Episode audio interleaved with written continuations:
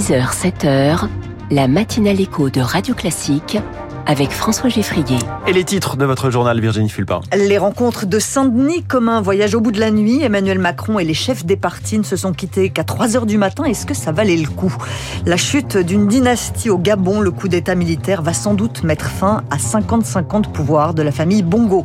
Et puis tout doit disparaître. C'est le dernier jour des trottinettes en libre service à Paris avant une deuxième vie. Les meilleurs articles de la presse économique du jour, c'est dans les titres de l'économie à 6h10. 6h15, problème, comment trouver des stages, des contrats d'apprentissage quand on n'a aucun réseau. Ma première invitée participe à la solution. Elle sera avec nous dans la France de demain. Virginie Fulpin, la réunion entre Emmanuel Macron et les chefs de parti a duré jusqu'au milieu de la nuit. Le tour du cadran, le président de la République et les chefs des partis se sont quittés à plus de 3 heures du matin. 12 heures d'échange à Saint-Denis, échange productif ou non. Que ressort-il de cette réunion à rallonge, Augustin Lefebvre? Eh bien, l'Élysée salue un grand moment d'unité, un grand moment de responsabilité avec des discussions fructueuses. Les oppositions sont beaucoup moins lyriques. Il n'y a pas de conclusion, a déclaré le président du RN, Jordan Bardella. À gauche, on est venu, on a vu, on a été déçu, a résumé la chef des écologistes, Marie Tondelier. Le socialiste Olivier Faure décrit un président qui s'engouffre dans les propositions de la droite, mais salue tout de même le fait que le chef de l'État ait validé le principe d'une conférence sociale pour les carrières et les salaires, les branches sous le salaire minimum consensus sur la situation internationale. Tout le monde est d'accord pour continuer à soutenir l'Ukraine. Sur les institutions, tous estiment nécessaire une modernisation afin de faire davantage participer les citoyens. Mais au-delà de ce constat, rien de concret. Pour le moment, les participants vont recevoir une lettre de synthèse des échanges. Elle doit servir de base à une nouvelle réunion dont la date n'est pas encore fixée. Un séminaire gouvernemental de suivi se tiendra par ailleurs mercredi prochain. Merci Augustin. Un nouveau sujet de désaccord en vue. Clément Beaune plaide pour une légalisation de la GPA. Le ministre délégué au transport a accordé un entretien à l'Obs. Il reconnaît que ce ne sera pas pour cette législature, la mesure ne figurant pas dans le programme d'Emmanuel Macron. Ça n'était pas un poisson d'avril de rentrée, comme le raillait les mauvais esprits. Ségolène Royal est bien de retour, pas seulement à la télévision, mais aussi dans l'arène politique. L'ancienne candidate socialiste à la présidentielle veut bien mener une liste unie de gauche aux européennes. Elle est très sérieuse. C'est une initiative que j'ai prise et j'en ai parlé à tous les partis, bien sûr, et au PS et à LFI. Il se trouve que LFI est dans une dynamique de volonté d'union. Après qu'il y ait quelques mauvais esprits, j'ai l'habitude.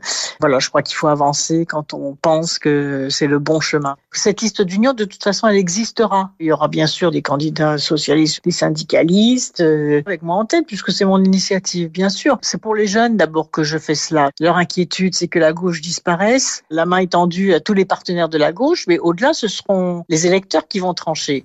Ségolène Royal au micro de Lauriane Tout le monde. Les commerçants touchés par des dégradations lors des émeutes de juin attendent toujours des compensations financières. Ils ont jusqu'à ce soir pour faire leur demande auprès de l'État. Certains ont subi de gros dégâts, des vitrines brisées, des boutiques incendiées. L'aide financière exceptionnelle mise en place par le gouvernement permet d'obtenir jusqu'à 6 000 euros. Mais tous n'y ont pas droit. À Montargis, dans le Loiret, 105 magasins ont été touchés, dont 3 des 4 commerces de prêt-à-porter de Philippe Mallet. Problème, il n'a pas le statut d'indépendant, donc il n'a droit à aucune aide de l'État. Les aides, on en a eu zéro. J'ai eu des vols, des bruits de glace, 45 000 euros de dégâts. Là, je ne compte pas les 20% de perte de chiffre d'affaires sur le mois de juillet. L'État a parlé, a fait beaucoup de bruit autour d'aides allant de 3 000 à 6 000 euros pour les indépendants. Je ne fais pas partie des indépendants. Nous, on emploie du monde, mais on n'a pas eu le droit à ça. Si mes banques, demain, me disent écoutez, euh, vous pouvez pas avoir des découvertes supplémentaires, etc. Bah, vous n'avez plus qu'à mettre la clé sur la porte. Et je peux vous dire que même à Montargis, on a quand même cinq magasins qui ferment. Philippe Mallet avec Victoire Fort. Après les distributeurs, place aux industriels. Ils ont rendez-vous à Bercy avec Bruno Le Maire aujourd'hui, toujours pour tenter de trouver des parades à la hausse des prix. Hier, le président de Système U, Dominique Schelcher, a dit à votre micro, euh, François, que rien ne bougerait avant le mois de mars. on y reviendra dans le journal de l'économie à 7h moins le quart. Après le coup d'État d'hier au Gabon, le chef de la garde républicaine est nommé président de la transition. Brice Oligui Nguema est bien le nouvel homme fort du pays. C'est lui qui a mené le coup de force pour renverser Ali Bongo. Le Gabon vit sans doute la fin d'une dynastie, celle des Bongo, père et fils, au pouvoir depuis 55 ans dans le pays. Les Gabonais espèrent tourner définitivement la page, Marc Tédé. Pas de coup de feu, mais plutôt une liesse teintée de prudence hier au Gabon où les habitants peinent à croire que le pays tourne la page Bongo. Trop habitués à se voir confisquer les élections par ce clan, comme le raconte Jean Elvis Ebangondo euh, du réseau de défense des droits humains au Gabon. Depuis l'indépendance, euh, tout se passe de cette manière-là, c'est-à-dire c'est celui qui perd qui gagne. Au niveau de la démocratie, euh, il y a pas trop d'injustice. Les droits de l'homme sont bafoués chez nous. La liberté d'opinion, il y a une cinquantaine de Gabonais qui sont sous les verrous au niveau de la prison centrale de Libreville. Cet accueil favorable de la population s'explique aussi par la frustration.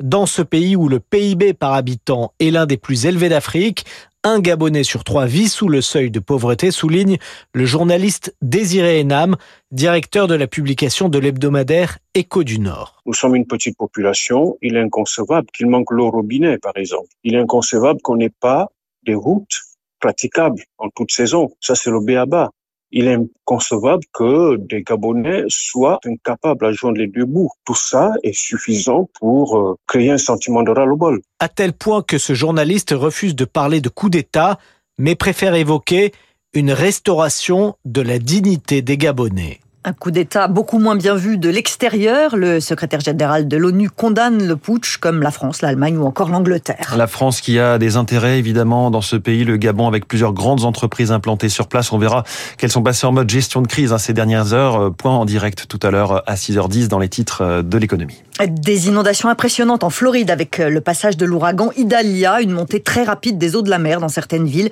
Mais il n'y a heureusement aucun décès à déplorer pour l'instant. 6h06, Virginie, c'est la rentrée et c'est aussi le retour du Covid. La collection automne-hiver arrive, le nouveau variant, il s'appelle Eris. Il devient majoritaire en France et semble plus contagieux. Les consultations pour suspicion de Covid ont par exemple bondi de 40% en une semaine chez les médecins. Pas de panique, 18 cas positifs pour 100 000 habitants, ça reste très peu. Mais le virologue Bruno Lina nous donne quand même quelques conseils, notamment pour les personnes fragiles. Si on est infecté avec un coronavirus et qu'on est facteur de risque, il faut le prendre plus au sérieux que si on était infecté simplement par un rhinovirus. Et le prendre plus au sérieux, c'est aller prendre un traitement qui ont montré leur efficacité, comme le Paxlovid. On peut se faire prescrire le Paxlovid rapidement pour réduire les formes graves. Ça, c'est la première chose pour les personnes qui sont fragiles et qui ont besoin de documenter l'infection. La deuxième chose, pour le tout venant, si on a euh, le nez qui coule, qu'on a un peu de fièvre et qu'on se dit bah, ça ressemble aux symptômes du Covid, il n'est pas forcément nécessaire de se prélever pour savoir que c'est le Covid. En revanche, ce qu'il est nécessaire de faire, c'est prendre toutes les mesures pour éviter de le transmettre aux autres. Bruno Lina avec Rémi Fister. Des opérations de démoustication en Ile-de-France pour limiter les risques de propagation de la dengue importée par deux personnes à Colombes et à Paris. En cause, toujours, le moustique tigre. Et puis c'est le dernier jour pour utiliser les trottinettes en libre service à Paris. Dernier jour avant disparition, les trottinettes arrivées dans la capitale en 2018 n'ont pas convaincu les Parisiens. La mairie a organisé un référendum en avril dernier. 89% des votants se sont prononcés pour leur interdiction. Demain, il n'y en aura donc plus dans les rues, mais ces trottinettes auront une seconde vie, Julie Drouin. Dans les rues parisiennes, les trottinettes en libre service sont déjà rares à la veille de leur interdiction et les touristes qui les utilisent sont plutôt surpris.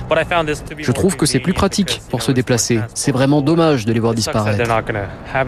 Plus de trottinettes à Paris donc au 1er septembre, mais celles de l'opérateur tiers ne quitteront pas la région. Erwan Lepage, directeur des affaires publiques pour Tiers Mobilité. Il y a un tiers de la flotte qui va partir en Ile-de-France puisqu'on opère dans 80 communes franciliennes et les deux tiers restants partiront partiront à l'étranger, principalement en Allemagne et en Pologne. Des trottinettes Lime ou Dot seront aussi redéployées vers l'Allemagne, l'Angleterre, le Danemark ou l'Espagne, sans oublier nos villes françaises.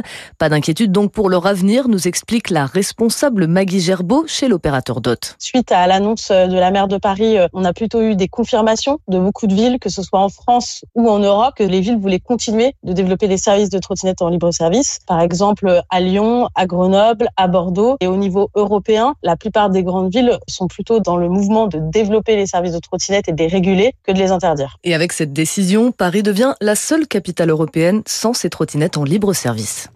Eux, ils trottinent toujours, mais à New York, Benjamin Bonzi et Adrien Manarino qualifiés pour le troisième tour de l'US Open de tennis. C'est terminé en revanche pour Hugo Gaston et Titouan Droguet. Merci beaucoup Virginie Fulpin. Vous revenez tout à l'heure à 7h. Le prochain journal, ce sera à 6h30 avec Charles Bonner. Radio Classique 6h09. La crise sécuritaire au Gabon. Quel impact économique pour les grands groupes français implantés dans le pays? Le point en direct dans un instant. Et puis, on en a l'habitude. L'euro fait partie de notre vie depuis 21 ans maintenant. Et oui, 2002. Mais pourquoi? Pourquoi a-t-on décidé de créer cette monnaie? Réponse tout en pédagogie de Natacha Valla dans les classiques de l'économie à 6h20.